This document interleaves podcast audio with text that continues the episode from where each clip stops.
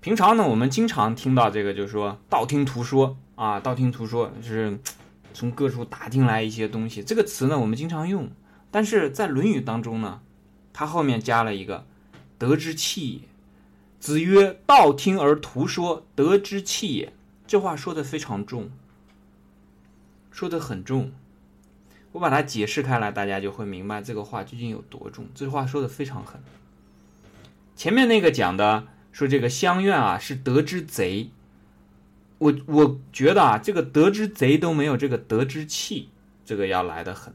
得之贼最起码他还是这个要偷点什么东西，这个得之气压根就被道德抛弃了，他被这个人的这个人群啊就抛弃掉了，那他被这个道就抛弃掉了，被这个德抛弃掉了。为什么这样讲？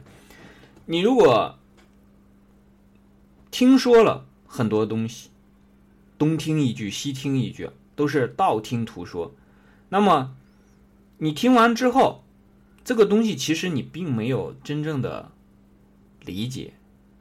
最重要的是，你并没有把它付诸于行动。那这个时候，这个人呢，久而久之形成一种习惯，就喜欢道听途说。那钱穆先生这个讲的就非常的明白了，就像傅集在这儿贴的这个“入于耳即出于口，不纳入于心，纵闻善言亦不为己有”，就是说，都是一进耳朵立刻就出嘴了，不过心，不过心，这样的话，这个心就没法成长。那这样的话，人就变成像一个传声筒一样，传来传去，不管讲的东西对错啊，没有用的。你听了多少好话，听了多少，读了多少好书，就像刚才讲的说，这个视思明，听师聪，你看完了，听完了之后都没有过心，你你就不叫聪明。这样的话呢，你听完了，看完了，都是入于耳及出于口，你就变成了一个什么？变成个喇叭了，知道吗？你变成了一个喇叭，这样就麻烦了。那最麻烦的地方在什么地方？最麻烦的地方不在理解啊。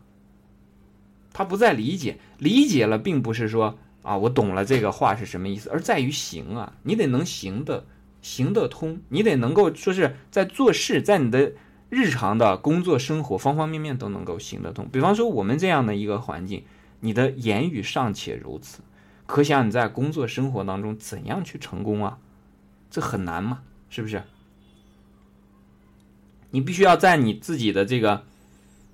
工作和生活当中做好，那甚至是比方说我们这样的一个学习群体当中呢，也可以像那个四物所讲的“非礼勿言，非礼勿听，非礼勿动”。那么这样的话呢，你才能够把自己的行为规范好，才能朝着德的这个方向去前进。所以这个道听而途说，德之气也基本上，如果用我们通俗的话来讲，就是说每天道听途说这样的人，最后。他就会缺德，缺德到这个一定的程度都不够，最后会完全和道德没有关系，因为他被道德抛弃了，对不对？那这个钱穆先生讲说，德不弃人，德是不弃人，可是你非要弃德啊，那没有办法，是不是？你如果说把这个这个，比方说我们讲说。道者不可以须臾离也是啊，道是不能须臾离开我们这个，不能够片刻离开我们自己。可是他架不住你不停的往外推啊，是不是？就比方说啊，这个假设道就像水一样，我们讲上善若水是吧？它就像水一样。可是问题架不住你就是一滴沥青啊。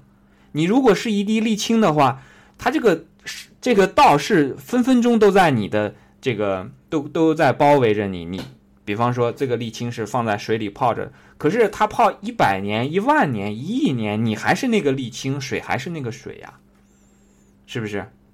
它是没有须臾离你啊，可是你，你已经被这个抛弃了嘛，是不是？但是最麻烦的是什么？这种情况下你还不知道，所以今天我们看到还有另外一句说：“为上智与下愚不移”，只有。智啊，智慧的那个顶峰的顶端的人，和愚蠢到极点的那个最下端的这两种人是不会改移的，不会改变的。上面那个是因为他聪明，聪明极了，所以他很明白天道是什么样的。下面这个是属于愚蠢极了，完全不清楚，所以这样的话，这两种人不会改变。普通人什么样子呢？总是习恶则恶，习善则善。你学什么就会变成什么样子。学好，碰见好人就会学好，碰见坏人就会学坏。但是如果是这个上下这两种，我们就讲下面这一种啊，碰见好人他也学不了好，那这样的话就没不可救了。这个是道听途说得之器也这一句。